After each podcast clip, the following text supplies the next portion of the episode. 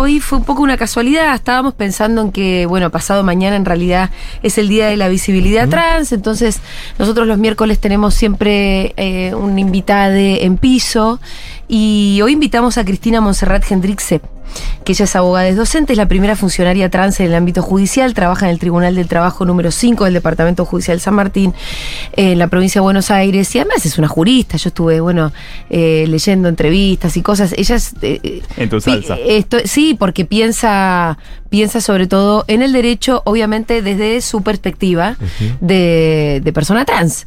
Em, y ella ya está, porque vi que acaba de llegar, y entonces vamos a hacer una especie de, si se quiere un pase, la podríamos llegar a invitar para cruzarnos, porque en realidad mm, no lo habíamos calculado, pero me parece que hay un relato que es eh, muy coherente de pensar en una formación secundaria posible que te puede dar, por ejemplo, la mocha celis, pero que tiene que ser un derecho para las personas travestis y trans, para que después como decía vos, esas personas puedan llegar no solamente a tener un trabajo, porque esa sería la de mínima, sino a tener el trabajo con el que quiera, con el que sueñen. Sí, ocupar espacio de poder. Y que ese trabajo, si además se trata de un lugar y de un espacio de poder, que así sea. Pero bueno, para eso vos tenés que tener un recorrido mínimamente garantizado, ¿no? Sí una educación secundaria como para arrancar. Sí, y la realidad es que hoy tenemos instituciones que son profundamente cisexuales. Y cuando digo esto, quiero decir que las lógicas están pensadas desde lugares que no, se, no son compatibles necesariamente con nuestras identidades. Luego, ir a la universidad te propone un desafío cuando te escribes con los compañeros, cuando vas a un trabajo bueno, Vamos a saludar ahora a Cristina, que ya está sentada. Bienvenida, Cristina Monserrat Hendrixe. ¿Cómo estás? Todo es bien, bien. Bueno, gracias por estar acá. encontrarme acá La verdad que fue una casualidad, ¿eh? pero ya que estábamos, bueno. terrible, venía escuchando la radio en el viaje, terrible el trabajo que hacen. Sí, sí, sí. Pero bueno, tu historia, y ya nos podemos entrar, eh, después tendremos que meter alguna tandita en el medio. Eh, me gustaría como hacer un mini repaso de tu historia. Después, Cristina, nos quedamos charlando de derecho porque obviamente que me interesa mucho eso. Pero claro, tu historia en un punto es distinta porque vos empezaste a transicionar muy de grande. Sí. Entonces, bueno, vos hiciste un camino como persona cis que no tuvo todas esas trabas de las que hablábamos con Manu de acceso a la educación, entonces vos tuviste una educación formal y una vida, digamos, más normal. Eh, porque bueno, esa decisión la tomaste más de grande, ¿no? Sí, eh, escuchaba a María que la mayoría transicionaba a los 13 años. O que por lo menos asumían esa identidad. Claro, a los 13 mm. años. Cuando en general sí. todas las personas trans reconocemos nuestra identidad desde mucho antes, ¿no? De los 3, 4 años.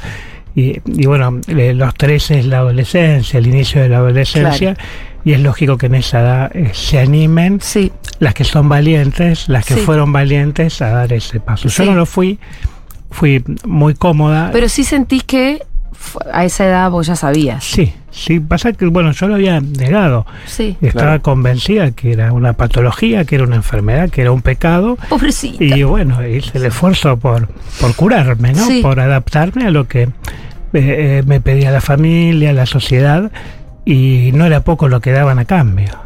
O sea, la coima era grande, ¿viste? Hablando de corrupción.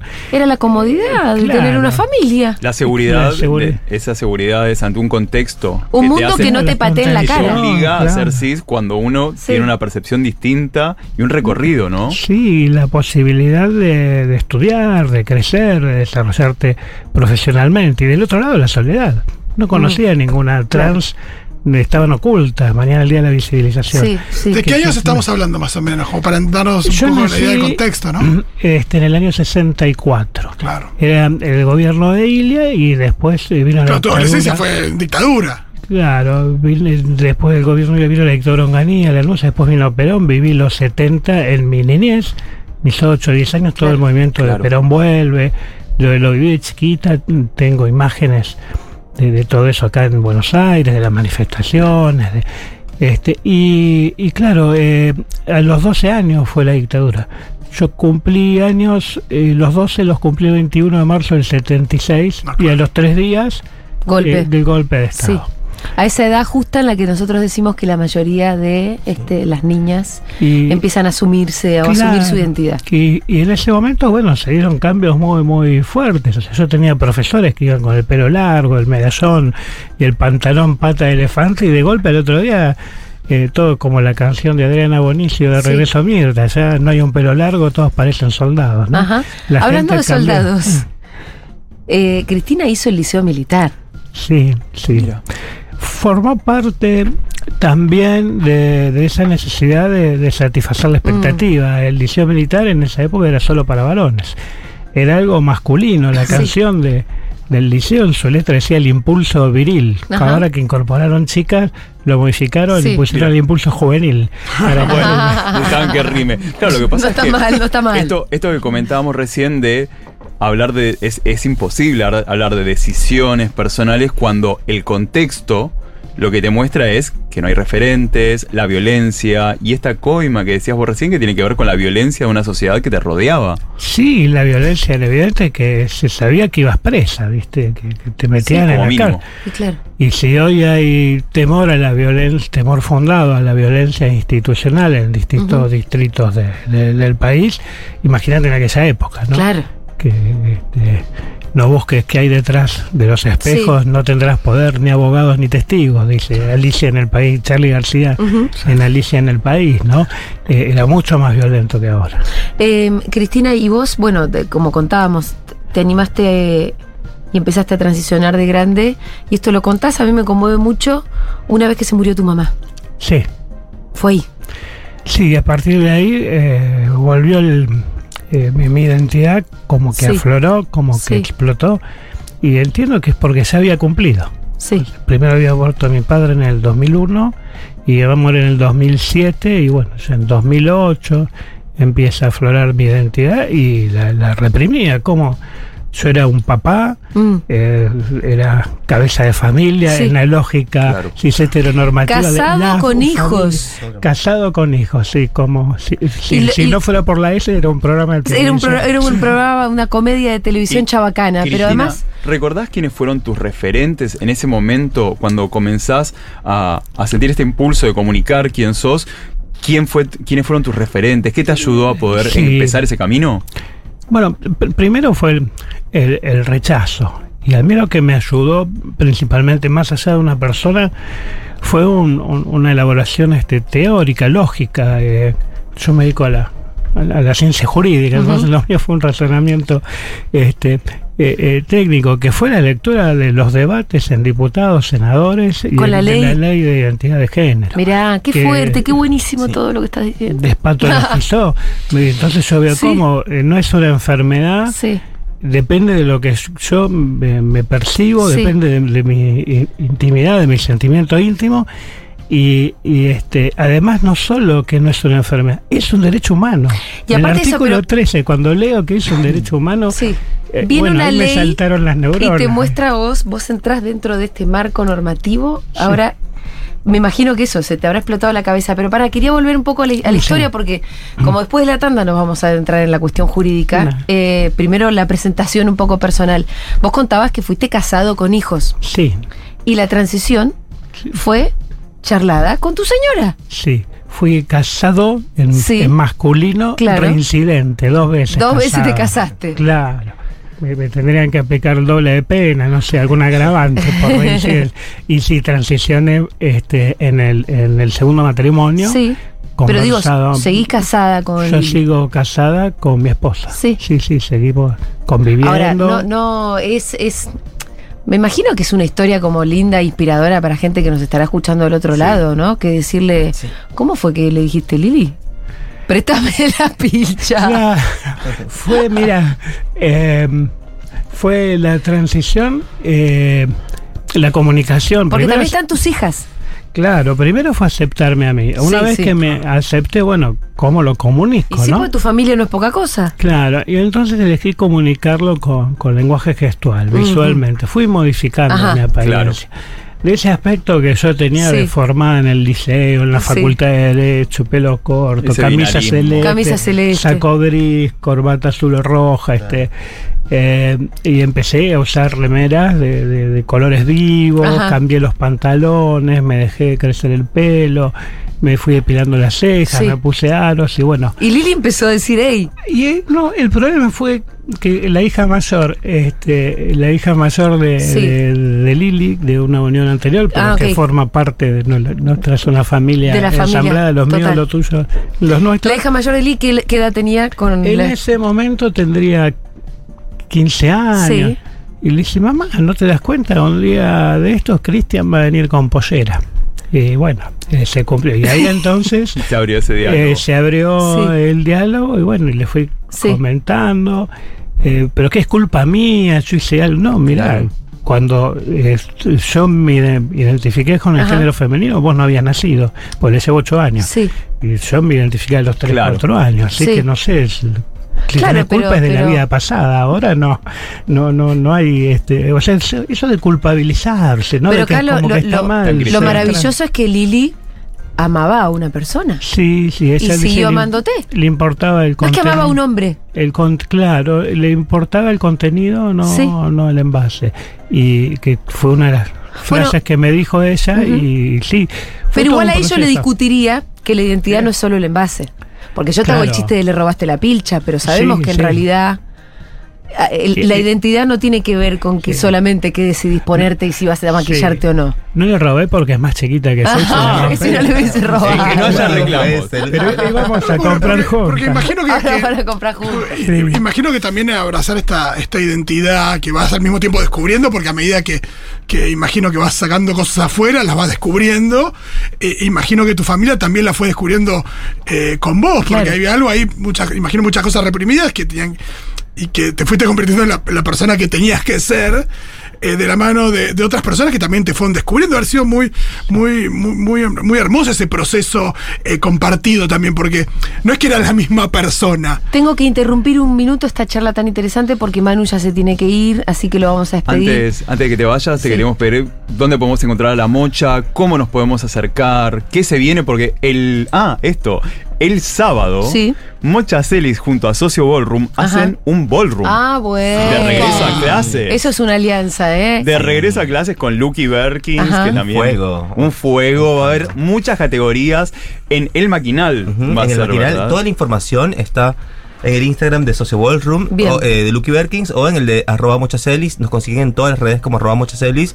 Si les interesa, tienen ganas de compartir alguno de los espacios de los proyectos en los que estamos, solamente nos pueden escribir, pues, nos tienen que escribir por las redes sociales. Siempre es un placer poder seguir articulando las cosas en la comunidad.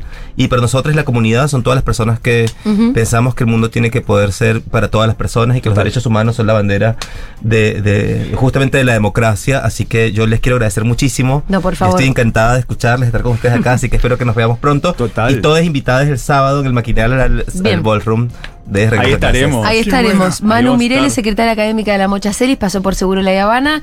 Vamos a hacer eh, una breve tandita con un tema y después seguimos con Cristina Monserrat Hendrixe. Ella es abogada y es docente, la primera funcionaria trans en el ámbito judicial. Vamos a hablar un poquito de derecho del Poder Judicial y también Ah. retomar el, el planteo que hizo Fito y que le tuvimos que Sí. interrumpir, que fue un poco como, como fue ese proceso familiar también, que me parece que hay mucho para contar ahí. Muy bien, ya venimos.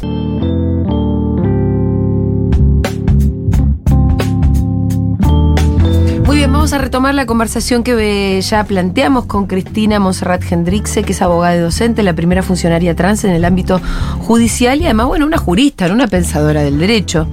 Eh, me interesa mucho porque últimamente venimos hablando, bueno, del 2018 de un montón de cosas, ¿no? Que tienen que ver con nuestra revolución feminista. Pero entre otras, de la necesidad de una reforma judicial transfeminista. Y se repite mucho, ¿viste? Hace falta meterle algunas ideas más adentro, me parece, porque a veces se repite como un lema y, no tenemos muchas ideas de qué debería tratarse específicamente y en qué habría que reformar ese poder judicial. Me parece que es una cosa que vos sí lo venís pensando, ¿no? Con algunas más ideas. ¿Por dónde arrancamos, Cristina?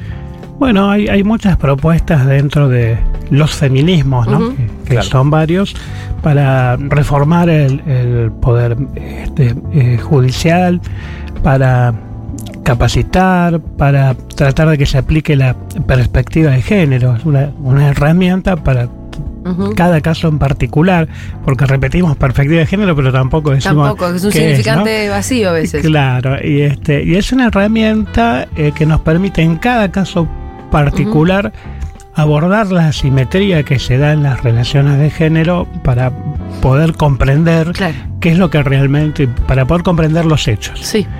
y, y aplicar, bueno, los tratados internacionales de derechos humanos que suscribió la Argentina, la Convención contra todas las formas de discriminación contra la mujer. Es y importante eso porque mm, muchos jueces te, te hablan de la ideología de género, como de una Sí. cosa que se nos ocurrió a nosotras locas acá hace un poco. Sí. Y en realidad si vos vas a buscar los, los pactos internacionales de derechos humanos que tienen rango constitucional, ahí está todo. Sí, ¿No? eh, el, eh, exactamente, Mm. está todo ahí y dijiste la expresión ideología de, eh, de género.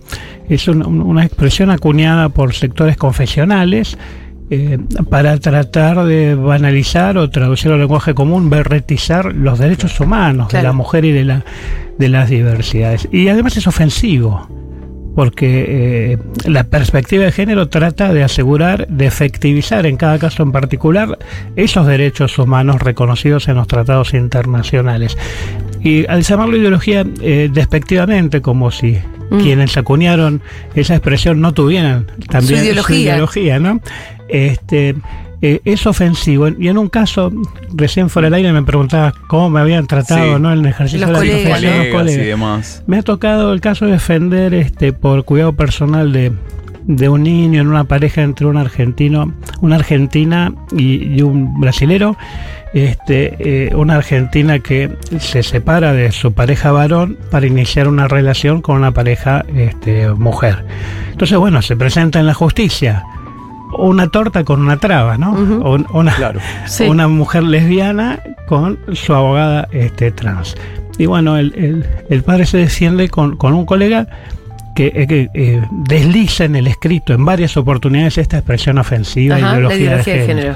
Y el escrito lo ponen como si fuera un término técnico. Claro, y logré, les digo a la, la juez, bueno, esto es ofensivo para mi clienta y para mí. Eh, así que una de las herramientas que hay en el proceso es pedir que se tachen las palabras ofensivas. Sí. Bueno, medio que el juzgado como que no quería resolver, insistí y ordenó finalmente Sí. Testarlo, con lo cual es el primer reconocimiento Ah, de la justicia de que es una expresión Sí. ofensiva, Claro. derogatoria, eh, discriminatoria, Odiante. odiante. Es odiante. Sí, en sintonía, bueno, con lo que hablábamos recién, ¿no? De todas estas este, olas contra olas, Ujú. contraofensiva al avance de derechos, a todo lo que fue eh, la llamada década ganada, este, por, por ganada en derechos, ¿no? Total. sí, Este, sí, objetivamente. Objetivamente, el matrimonio igualitario, ley de identidad de género, reproducción humana asistida, el parto respetado. Y bueno, podemos hacer una la ley 26, este, la, la- la de contra la violencia contra la mujer, Sí, claro. este, infinidad, la reforma Sí. del 2015. Tenemos, del es cierto esto, si empezamos a hacer la enumeración, tenemos un montón de normativas. Sí. Y de hecho, si nos comparamos incluso en el mundo, en la región, eh, estamos bastante bien de leyes. Sí, eh, Pero tenemos un poder judicial que no está tal vez a la altura de, su de, de sus normativas, ¿no? Sí, eh, un poder judicial, claro que yo me fui por las ramas y me fui de la pregunta, ¿no? De, de la reforma Sí, eh, yo te vuelvo a traer. transfeminista y, y- y bien haces en volver a traerme eh, un poder judicial que bueno que tiene sus expresiones este, de lo malo y de lo bueno. Hoy me enteré, salió publicado en un medio platense que una jueza de este, La Plata eh, entendió que eh, o una causa por violencia de género institucional eh, en la cual una mujer así, así había sido detenida por, por la policía de la provincia de, de Buenos Aires, llevada a la comisaría, extorsionada para permitirle trabajar eh, Sí. como feriante y, y violada, abusada sexualmente por, por el comisario. Este, inicia contra la provincia una demanda para que se reparen los daños y perjuicios que le causó esa violencia de género institucional y dijo que el plazo de la prescripción, dijo este- esta jueza de La Plata, comienza a correr desde que sale la sentencia.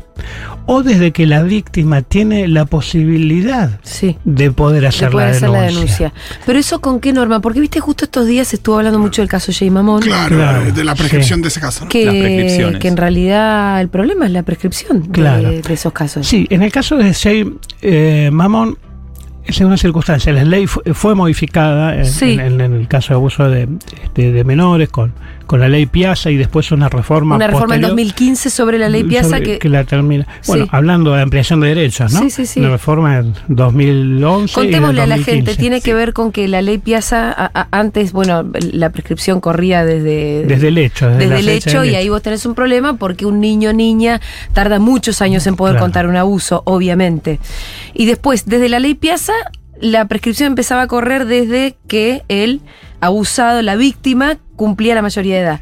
Y después, en el 2015, se volvió a hacer una reforma y la prescripción empieza a correr desde que se hace la denuncia. Exactamente. Pero bueno, como no es eh, Retroactivo. retroactivo, hay un montón de víctimas que todavía problema, tienen claro. ese problema, el como principio de retroactividad de la ley, que este, es lo que le ha pasado a este chico al Lucas. chico Lucas. A Lucas. Este, que, que no se puede, le puede ser aplicable Sí. un- una ley que no sea más benigna. La retroactividad del derecho penal es solo para cuando te favorece Sí.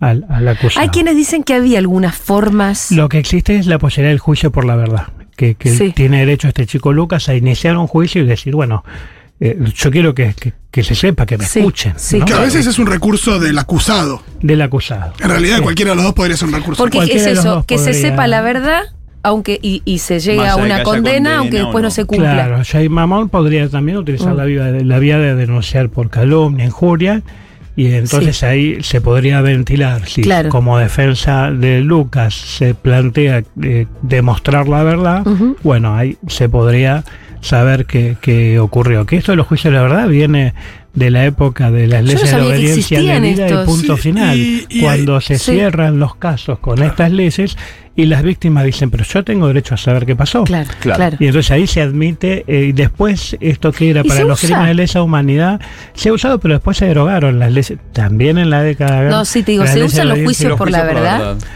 No sabría decirte lo que, cuánto... lo que vi afuera, por ejemplo, eh, pues también ahí, ahí por supuesto que eso no permitiría, no sé, una condena de Jay Mamón, pero sí quizás el pago de o daños y perjuicios o lo que fuera. No, no- no sé si en ese caso aplica, pero es interesante el caso de Johnny Depp, que por el tema de, de- Amber de abuso, exacto, él, él había llegado en un momento a un acuerdo, en otro lo habían condenado y demás, pero hizo una especie de juicio por la verdad, Ah. donde a ella la dejó, no sé si se llamó así ahí, pero, Sí. Claro, pero tenía- donde, tenía ese- donde quiso dejar en evidencia que él había sido inocente. Ese modus operandi. Sí, aplicando este criterio de- del fallo que se conoció hoy en los medios de prensa de la jueza de La Plata, que dice que la prescripción para reclamar los daños y perjuicios corre a partir de la sentencia que condena o de que la víctima está en condiciones de, de hacer la denuncia. Entonces, bueno, ahí estaría abierta una ventanita también para ir por el lado de la reparación civil, ¿no? Exacto. Em, bueno, veníamos hablando. Y no te respondí la pregunta No, de la de reforma eso, la reforma del Poder Judicial, capaz. ¿La ¿Qué- tenés? La, la Que- respuesta. Sí, sí, no, no es que me, que me esté evadiendo. me- Pero es que no es tan fácil tampoco. sí. Total.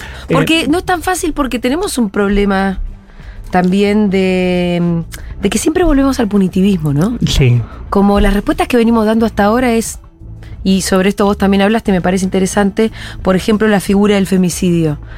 La festejábamos toda. Ahora, no deja de ser una respuesta punitivista que además no trajo mejores no, números. No, no, desde el año 2012 que celebramos Sí. que, que se haya aprobado hasta No ahora. bajaron los femicidios por no, eso. no bajaron ni, ni subieron, se mantienen más o menos Sí. en los mismos números.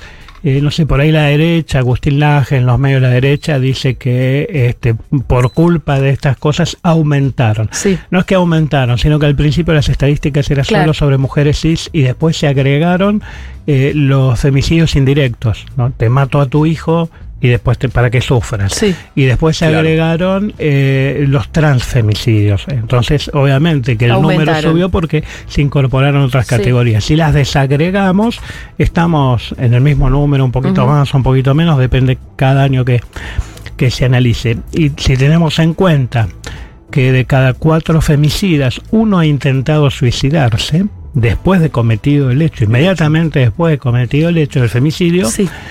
eh, podemos entender que poco le va a importar la perpetua si no le importa ni su propia vida. No. Claro. O sea que está jugando valorando otras cosas, ¿no? Sí, sí. El orgullo mm, machirulo o... No, y además muchas veces la perpetua también juega eh, eso, mm, juega en favor del suicidio, en caso de Claro. femicidios o de cualquier de cosa. cualquier pena, claro. Porque la perpetua, bueno, listo, se me terminó. Se acabó la vida. Entonces que Sí. No me queda nada, se terminó la vida. Sí, eh, ha- un debate sobre esto, se, se cuestionaba el caso de, de Lucía Pérez, que, que era punitivista, que se perseguía el, el Mm. punitivismo, y ahí me parece que hay una confusión en cuanto a confundir este eh, la pena con el castigo, ¿no? Que, que se buscaba castigar. Y en nuestro derecho, más allá que en la costumbre social, este, que se pudra en la cárcel, ¿no? Es Sí. lo que piensa, así se hace justicia. Sí. En realidad la pena no debería ser un castigo. O sea, No. Desde 1853 eh, la Constitución dice que las cárceles serán sanas y limpias, para seguridad y no para castigo Sí. de los reos alojados en ese. Y después la Convención Americana de Derechos Humanos, incorporada a la Constitución Nacional, que dice que la finalidad principal de la pena es la resocialización. Entonces el tema no estaría por achicar o por o, o por alargar este, la pena, sino de qué función cumple la pena, la reforma Claro. del sistema carcelario. Sin reforma del sistema carcelario, que ningún sistema carcelario eh, eh, resocializa. O, o hay muy pocas Sí. experiencias de resocialización. Eh, las cárceles son escuelas del delito, ¿no? Este, si entraste por robarte bon, bueno, yo en mi época se decía pasacassette, no sé ahora. Sí. pero te robás Un celular. un celular y, y- y salís este, volando bóvedas bancarias, Sí, sí, este, sí. y trabajando en equipo. Es una universidad de- de- del delito y también es una universidad del machismo.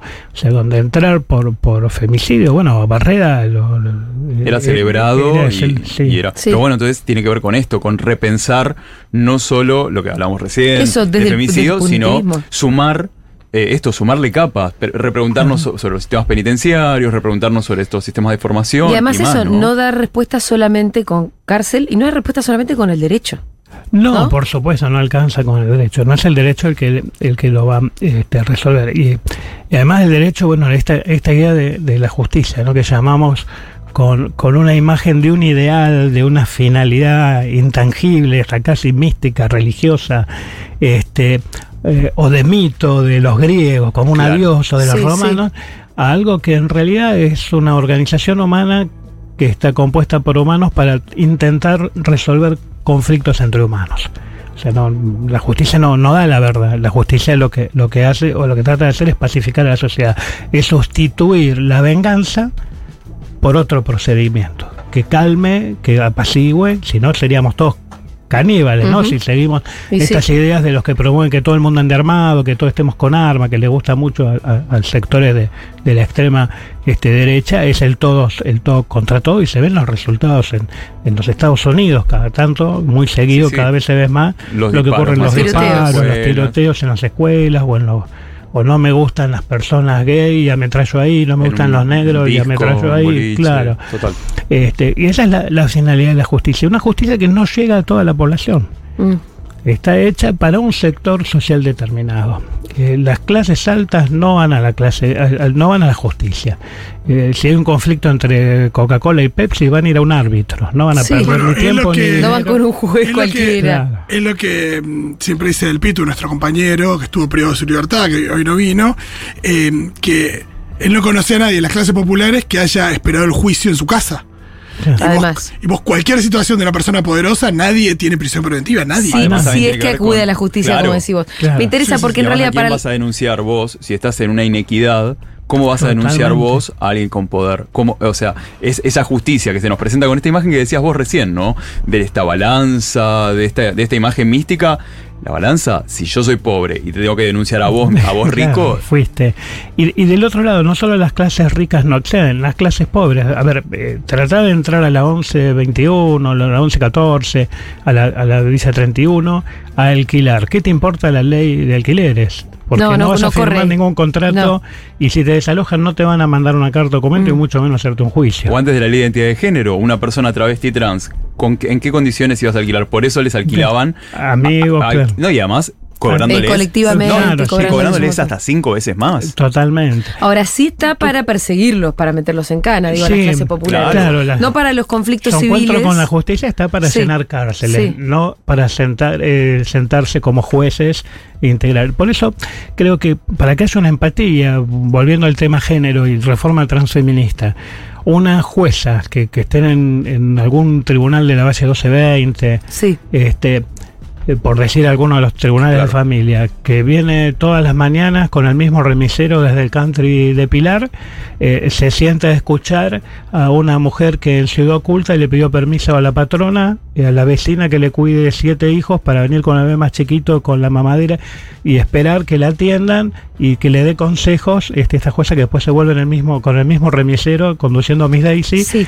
a- a- con un a- sueldo de 2 millones de pesos. Claro. Entonces, Y sin pagar sí, impuestos. sin pagar impuestos. no hay, no hay empatía. La idea de, de esta justicia humana, desde el modelo del liberalismo original, era el juicio por jurado. O sea, que los Sí. mismos de una misma sociedad, los pares que entienden esa cultura y pueden valorar o, o- eh, o- apreciar el valor o el disvalor de cada conducta Sí. y si reprocharla o no, y si le reprochan cuánto y, y cuánto no. Este, eso no existe porque son eh, la mayoría de la población es juzgada por otra clase. Entonces, por otra clase social. Creo que una reforma transfeminista requiere eh, democratizar la justicia en cuanto, más allá que democratizar la justicia significa elegir los jueces, también en cuanto a que haya jueces legos. Hay, hay temas que no es necesario ser abogada para, tomar comprender. una decisión y Mm. resolver este, si es pato o Sí. gallareta. ¿no? Además, ¿te parece que habría que empezar a aplicar más lo de juicio por jurados? Totalmente. Eh, te doy un ejemplo. En la provincia del Neuquén hay jueces de paz. Sí. Esos jueces de paz, todos los jueces de paz que tiene la provincia del Neuquén, ninguno es abogado. Eh, Los jueces de paz no tienen que ser abogados, En ¿no? la provincia de Buenos Aires sí, en la provincia Ah. de Neuquén no. Son elegidos por el Consejo Deliberante. Sí. Una expresión Mira. democrática. Y son gente. Son gente del pueblo Sí. que le dan una función y que tienen competencia para tomar la primer medida cautelar en los casos de violencia de género, que después es revisable por los juzgados de familia. Por ejemplo, un hecho de violencia en un pueblo que se llama Loncopué, 7.000 habitantes, eh, y el juzgado de familia está a 110 kilómetros en Zapala. Entonces, él toma la medida, después le informa. No conozco un solo caso que un juez de familia haya revocado una medida de un juez de paz del Claro. interior. Ajá. ¿Y esto por qué? Sin tener tantos siete años de estudios jurídicos. Conocen el pueblo. Sí. Saben quién es el denunciante, sabe quién es la denunciada, qué contexto es, y entonces mide la sintonía de qué medida tomar y qué medida Es- no tomar. Sí, sí. Y, y no, no ir ni en exceso ni en, ni en defecto. Y, este, y esto es porque es de- de- del pueblo.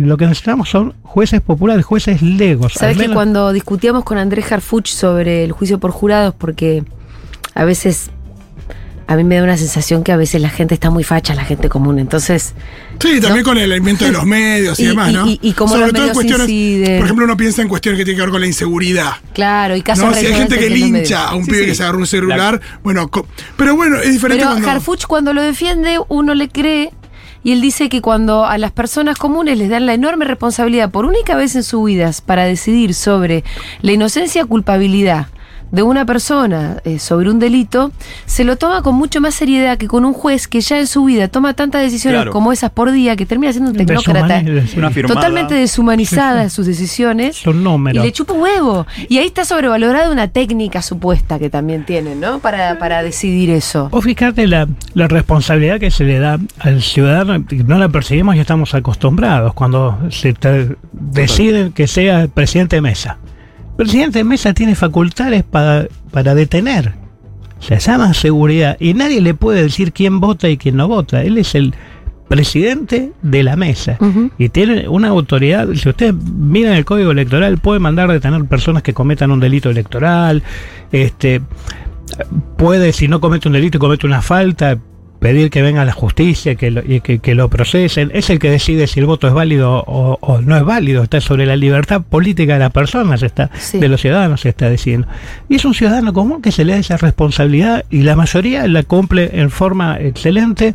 Y, y no hay grandes este, problemas, ni grandes, ni tampoco se cae una elección porque No, es, sea es el- una el capacitación es una, o sea que, que el pueblo puede autogobernarse en infinidad de aspectos y la justicia no es ajena. Creo que hay que derribar esa idea de que quizá la arquitectura te lo vende, el Palacio de Justicia, tiene unas puertas que deben ser para gigantes. Y la corporación, no, y que la corporación eh, es la forma de, de- de subirse el precio también, de decir, bueno, somos los únicos capaces de llevar adelante Eh, esto. Claro, de, de- ser, eh, bueno, cuando, cuando, este, Malinowski, un, un antropólogo, vi- visita las islas del Pacífico Sur, se aleja un poco de una tribu y empieza a tomar notas.